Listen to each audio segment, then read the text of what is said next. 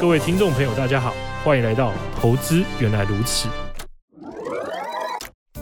如果你觉得这又是个普通的理财节目，很抱歉让你失望了。如果你也觉得投资理财很复杂，不知道如何有脉络的理解投资这件事，那恭喜你找对地方了。我们每周结合国内外重要时事与投资理财观念，让你从生活中掌握世界的经济脉动，创造最适合自己的投资方式。你将会发现，投资原来是这么简单的一回事。好，欢迎收听《投资原来如此》，我是曹妮妮，我是罗小小。那我们今天要来讲一下，就是最近投资市场近况，给大家一个懒人包。就是因为最近股市，美国股市又跌了嘛，所以到底是发生什么事情？为什么又突然又开始下跌？我觉得要讲为什么股市跌，应该先讲为什么美国股市涨。嗯，因为其实前一段，呃，前一段美国股市其实反弹很快嘛。嗯，那前一段反弹的时候。市场为什么会涨？市场因为市场那时候一致认为说，美国通膨会很快降下来。嗯，他们觉得美国通膨触顶了嘛，啊，美国通膨会往下降，所以他们认为说联准会也会因此开始降息。嗯，市场原本预期说，大概明年的上半年，联准会就有机会开始下调它的联邦基金目标利率。嗯，那只要联准会重新回到一个降息的模式之中的话。那按照过往的经验来讲，股市就不用怕了，嗯，因为当联总会重新回来放松放松货币政策，重新增加资金的供给，那用宽松货币政策来避免严重的经济衰退，那有什么好怕的？嗯，所以之前完全就是大家一个很乐观的预期，对市市场预市场预期超级乐观嘛，嗯，那我们在这段期间里面也，透过非常多的文章，一直跟投资人传达的是，我们认为说。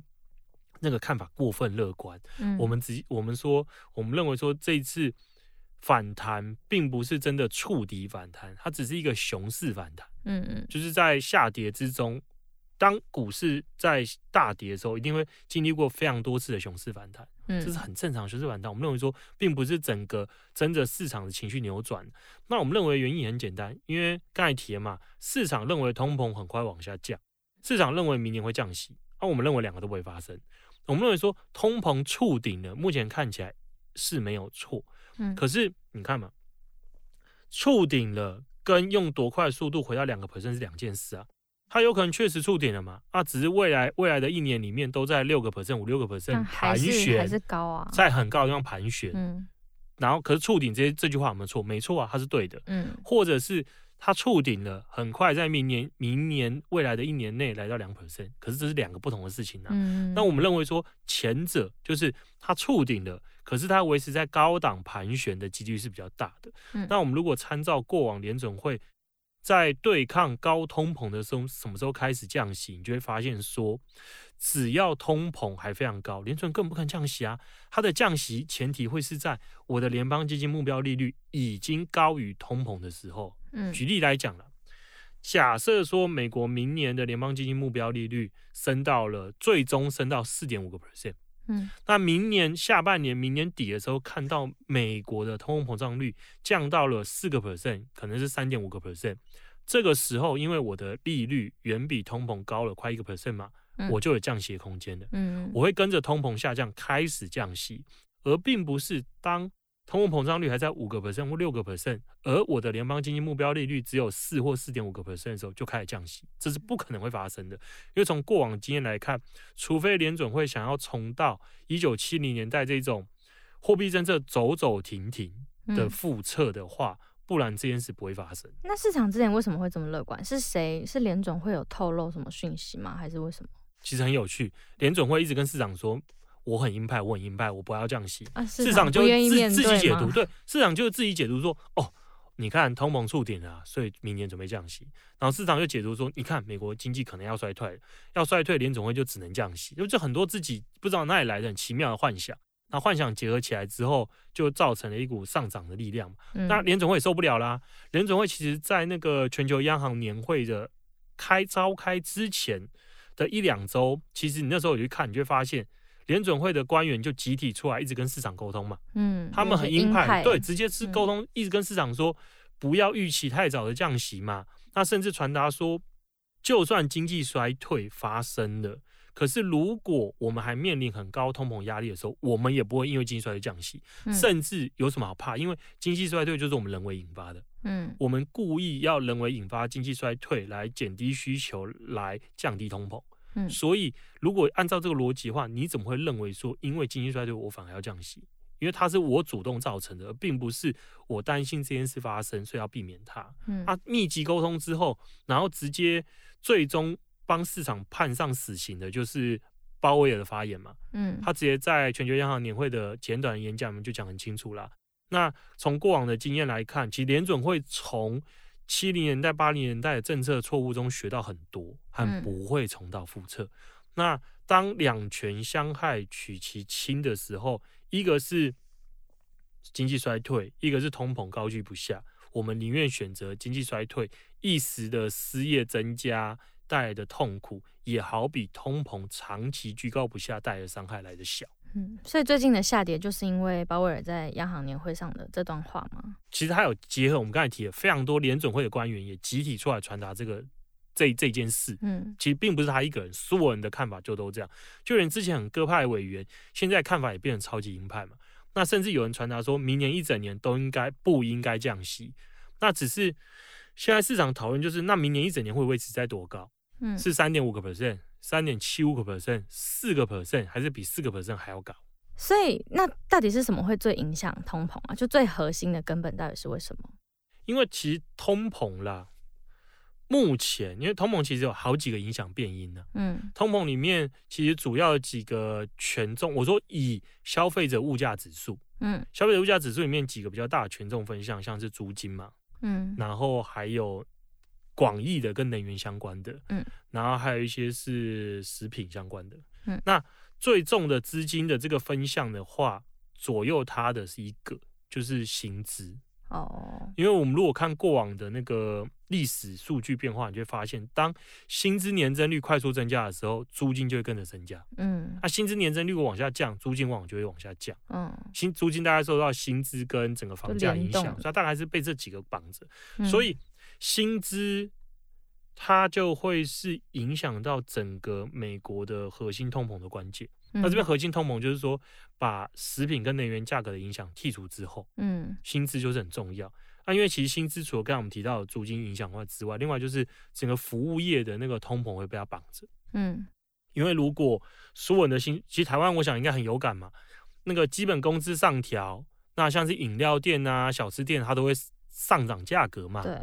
啊，通膨就增加了，嗯，所以薪水的增加会透过服务业来回馈到核心通膨之上，嗯，那薪水什么时候会增加，什么时候会减少，就是劳动市场，哦，所以联总会才要打劳动市场，对，因为整个劳动市场的供给跟需求，就是当市场上对劳工的需求远大于劳工的供给的时候，嗯，薪资就上涨嘛，因为这是废话，嗯，因为缺工嘛。那你 A 工厂，你发现现在薪水请不到人，你就只能加薪嘛。嗯，所以当然劳动市场的需求大于供给的时候，薪资就会上涨。那所以我觉得我们目前如果要展望未来一年，最重要的核心的关键就是劳动市场。可是美国劳动市场现在是不是还是蛮强的啊？对，超级火热。应该说上个礼拜五，我们在录音这一天的上个礼拜五啊，美国公布了那个。新增非农嘛，就是跟公布了一系列劳动市场数据。嗯，那我们如果去看的话，会发现很多人会说这个劳动市场数据就是好像瞎子摸象，有人说好，有人说坏。嗯，那我们实际去看会发现，为什么有人说有人说坏？说坏是因为他说你看失业率增加，嗯，失业率从三点五增加到三点七 percent 嘛。嗯，他说好的人会说劳动参与率增加了，劳动参与率从六二点四增加六六二点二增加到六二点四。嗯，所以好像。公说公有理，婆说婆有理。可是我们实际去看，你就发现其实很有趣哦。美国的失业率增加没错，美国的失业人数八月跟七月相比是增加的，增加了大概三十几万人。嗯、那很多人就会说，哦，你看多了三十几万的失业人口，这是不就代表说美国的劳动市场在变差了吗？嗯，他对通膨，这就是联总会要的。对对对。可我们另外看一点，失业人数增加，可是其实整个所有的劳动人数是也增加了。嗯，劳动人数增加了，看你是当计条还非计条，大概增加到五十万到快八十万左右人口。嗯，那我们解释给大家听，这什么意思哦？美国在计算失业的时候会先算一个，就是他会先估出我全美国多少人口嘛，嗯，然后处于工作年龄的人口是多少。啊？因为因为太小的人他不是劳动力嘛，嗯，他太老的他也不是嘛，嗯，所以工作年龄人口多少？工作年龄的人口之后再剔除掉他不想工作的，嗯，才叫做劳动力，嗯，然后这个劳动力是多少？它就是分母去除以多少人没工作，就是失业率，嗯，所以我们这次失业率上升，确实一部分是因为。更多人变没工作，可是我们如果去看分母的劳动力，会发现劳动力增加更多，所以等于是白话文说，白话文就是原本有八十万的人，他说我不想找工作，嗯，他今天说我又想找工作，这八十万的人回到劳动市场里面，其中的五十万人找到工作了，嗯，所以有额外三十万人是多的失业的人，哦，大概可以这样理解，所以我觉得这反而是印证的劳动市场还是很好。嗯，好，劳动市场不好，怎么这么多人又回来？而且这些人回来之后，其实绝大部分也被吸纳到了劳动市场里面。嗯，所以我觉得整体而言，美国劳动市场还是处于一个非常强劲。所以那些人回来是本来没有意愿，现在就有意愿。对啊，为什么？为什么这个东西其实千奇百怪？你怎么会知道这种几十万人吗？啊，为什么会突然？这种东西其实也不是突然，它其实每一次数据都会有有点正正或者是减的一个反反复复的变化。它只能说，我们说这一次失业率的上升，单纯要来解释这件事来看的话，并不是一件很坏的事。嗯，那因为越来越多人回到劳动市场，理论上应该就可以满足劳动市场的需求嘛。因为我们刚才提了，劳动市场的需求远大于供给，所以薪资年增率很高。那如果非常多的人回到劳动市场了，那照理来讲，薪资年增就会往下降，通膨就会回落。嗯，啊，可是我们实际去看呢，会发现。目前美国劳动市场的缺口还非常非常惊人，嗯，那怎么说？怎么说？就是有一个东西叫做职缺，嗯，就是有多少个有多少职缺还需要人人去填补了，嗯，那这个职缺跟失业的人数的比值在两倍左右，所以等于每一个没工作的人，其实可以对应到两个工作机会，在历史上是超级高，是最高的，所以这个数值不往下降。薪资的压力就很大，嗯，就代表还是有非常职多的职缺存在存在市场上。可是会不会是那个职缺？因为最近不是都说，其实大家都有放缓招聘，会不会那职缺只是开在那边，但也没有要聘人？应该说，我们最近确实看到很多新闻会跟你说，很多公司在停止招人，或者是把人裁员嘛。嗯，可是你仔细看，其实大部分是科技公司。很多是科技公司，新创有关的科技公司，哦、这些公司雇的人本来就没有很多。它其实并不是一个广泛性的，所有产业都不雇人，停止招人。它集中在一些现在营运困难、很难取得资金的这些公司里面。嗯，那这些公司本来就不是美国就业市场的最主要的主力啊。嗯，那那我认为说，其实有几个很重要因素是为什么我们认为说短期问题很难解决。嗯。第一个是因为疫情啊，疫情在打乱很多事。疫情发生了一个很奇怪、意想意想不到的一个一个一个结果是，疫情之后很多人莫名其妙退休了。为什么？这件事很多人的谜呀、啊，很多经济学家还是好奇。你说什么 Long COVID？对对，对对，很多人是不知道为什么很多人就退休了。嗯，那我觉得这东西可以追溯到最近有几个蛮有趣的趋势啊，像是美国。美国一个论坛，它叫 Reddit，它就是有点类似像美国的 PTT，它里面有一个热门版叫做反工作版，嗯，里面就是很多人在鼓吹诉求，就是辞掉你的工作，嗯，因为他说很多工作其实是对你带有恶性的伤害，嗯，那他给你的薪水，然后根本他带一个带给你的薪水，只是让你勉强能活着嘛。然后造成你很大的压力跟痛苦。他说，其实你辞掉你的工作，你去追寻可能去做外送啊，或者一些其他的兼差的打工兼职。他说，你可以有更好的一个身心的平衡。那这种骨髓，那里面很多人分享，他们也遇到多很多多惨事嘛。怎么那么负能量的版呢？那个版之前超级红的。他之前有一个人分享，他就说，他说他这边工作很久啊，老板说为了奖励他，说他表现很优异，送他电影票。嗯，嗯，很棒啊。他说电影票。在隔州，我要去看电影，还要开车开到另外一个州。这这老板到底在想什么？里面有非常多。另外说，他做了二三十年，老板送他的是一个马克杯，很多这种很荒谬的事情。这这该辞职哎，对，所以所以所以 所以那个板台很多人就鼓吹着要辞职啊。嗯，然后疫情爆发，我觉得关键是很多人那时候突然真的没工作做之后，我觉得在那段时间里面找到了新的平衡。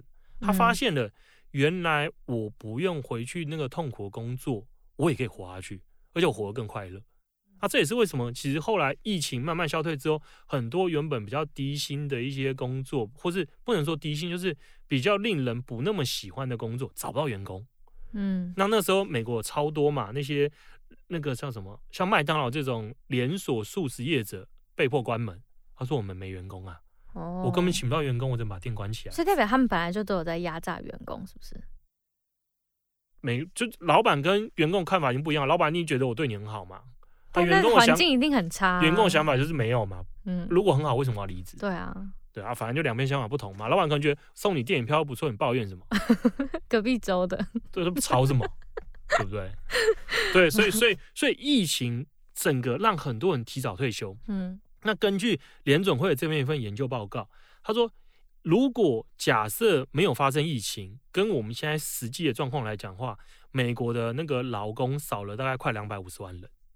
这两百五十万人莫名其妙就没了，欸，嗯，两百五十万人，然后还有另外一个是另外一个是他的那个边境政策，因为美国政府从那个川普上台之后，他不是要盖盖那个墙吗？嗯，然后就是要减少非法移民嘛，嗯，那美国的非法移民跟之前的趋势相比，也少了一百多万人，所以两个加起来就少快要四百万人，嗯。这就造成劳动供给少了四百万人，四百、嗯、万人缺口，我们刚才提了嘛。其实美国目前失业率跟那个职缺的缺口大概就是五六百万人，嗯，所以如果这四百万人没有变少的话，美美国目前劳动市场不应该这么紧绷，嗯，至少薪资年增率可能不是五个 percent 六个 percent，可能是两个 percent 三个 percent，嗯，如果是两个 percent 三个 percent 的话，那目前的那个核心通膨压力就会小很多，嗯，啊，可是你又没办法，四百万人没了就没了，嗯，那要怎么把它变回来？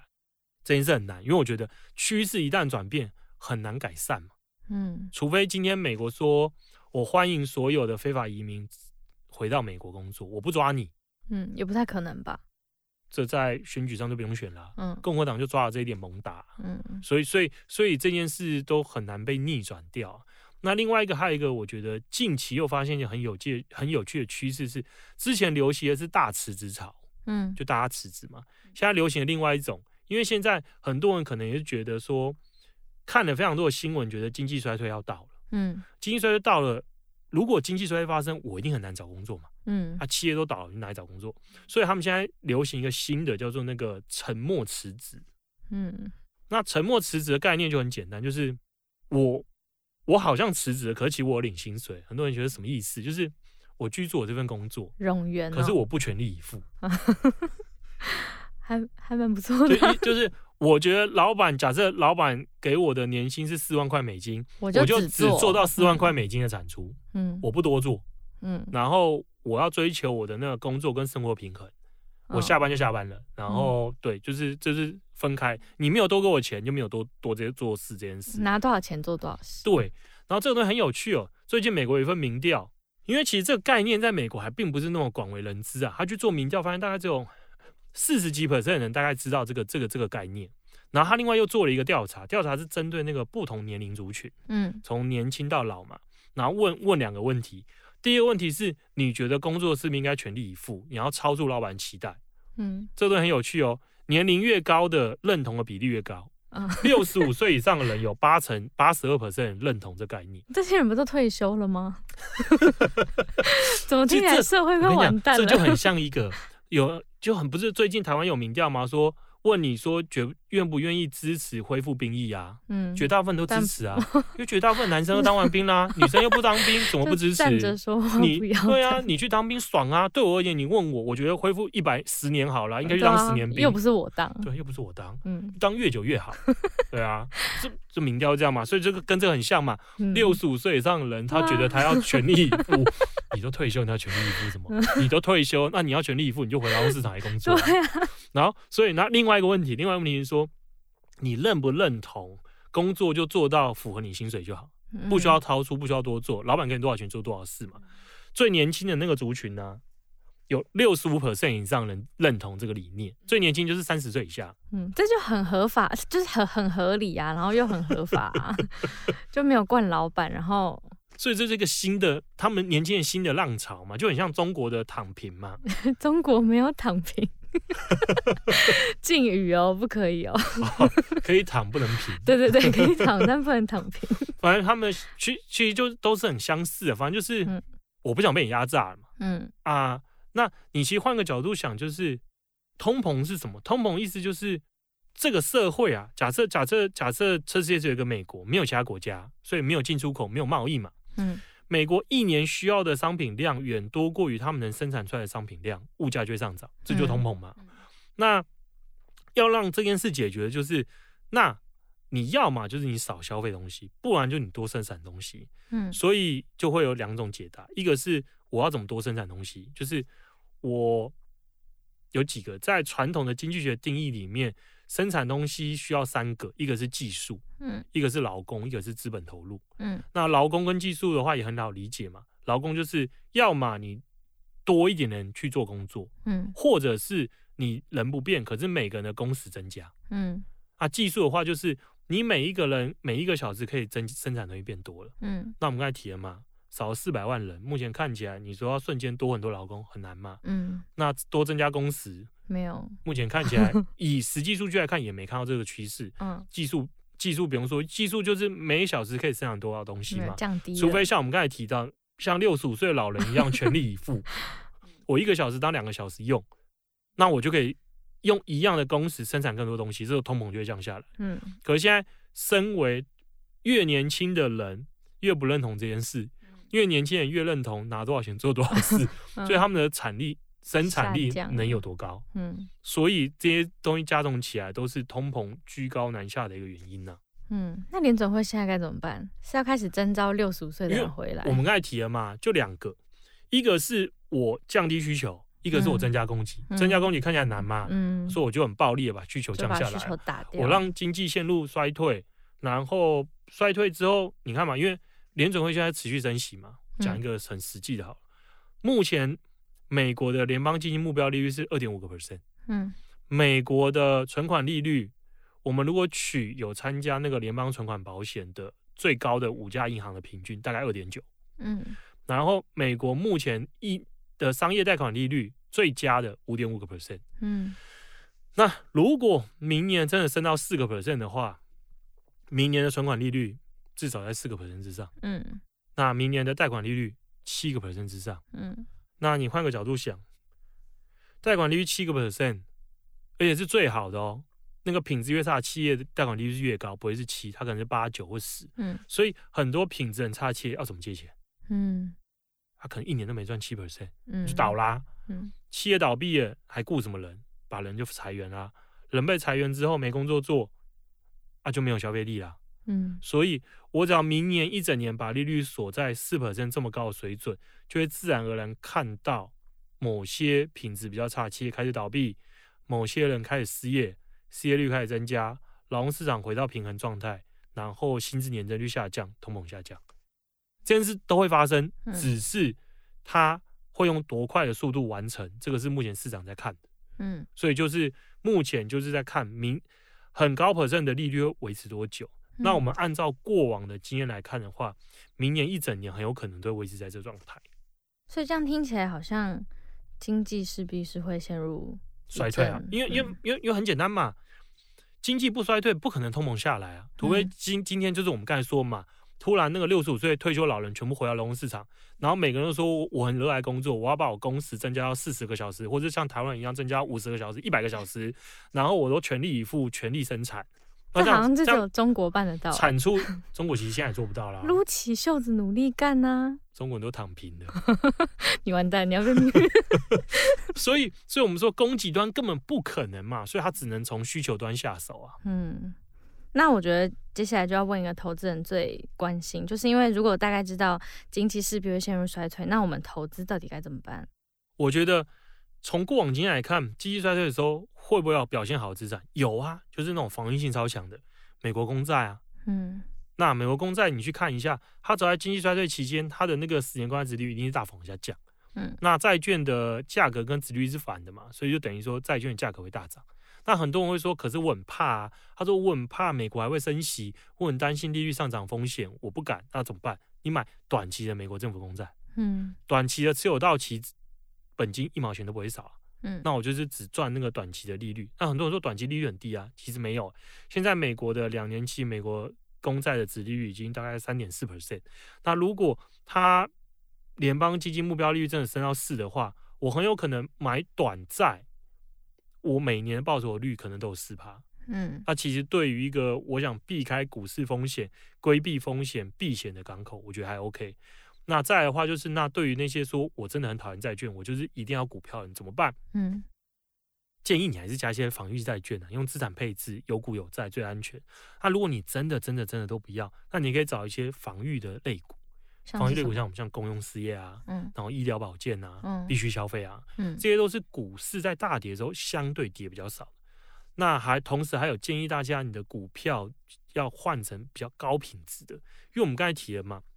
如果美国明年一年的联邦基金利率都在四 percent，然后它的最佳的商业贷款利率在七 percent，嗯，然后高收益债就是那种比较烂的公司的发债利率，到时候可能是十个 percent 之上，嗯，那这时候你就觉得谁会活不下去？嗯，就他们就倒一定是品质不好的公司嘛，对不对？嗯、品质很好的公司，像是苹果这种，他手上现金流，他手上坐拥一大堆现金，然后现金流很好，然后他的负债也低了。他一定最能撑过这一段嘛？因为你看银行来讲，好，银行不会全部都不借出去啊，银行还是要放钱出去嘛。只是银行会筛选，他会说，我想借钱给不会倒闭的企业，嗯，而且用比较低的利率嘛，就是我们刚才提的，他可能找最好的公司说，我一年我给你的贷款利率可能是六趴或七趴，嗯，他如果是很差的公司的话，一来不想借，二来是可能借的金额少，或者利率要求到十趴十几趴，嗯，那所以好的企业当然就很容易活下来。那坏的企业就很可能倒闭嘛。那在这个整个倒闭的过程之之中，市场的份额就会重新分配啊。嗯，原本的市场里面那些不好的公司倒了，留下好公司就有广大的市场可以填补。所以我们才会说这段时间里面品质高品质非常重要。就还是朝高品质的企业跟债券去买。对，好。那就希望今天的节目可以让大家就是了解最近市场到底是发生什么事情。那在节目的最后要来提醒大家，现在到巨亨买基金开户，输入我们的限定代码 FUNDDA 就会送红利点数。那有任何问题或者想要得到一些相关的资讯，都可以加入我们的 Facebook 社团，叫“投资原来如此”。那也要记得到我们的巨亨买基金官方 Facebook、Line 跟 Instagram 按赞。那详细资讯都放在 Podcast 的资讯栏，大家可以直接点进去看。那今天的节目就到这里，谢谢大家收听，我们下集见，拜拜，拜拜。巨亨买基金，买好基金，随时都行。本节目由巨亨证券投资顾问股份有限公司提供。一一零经管投顾新字第零零八号。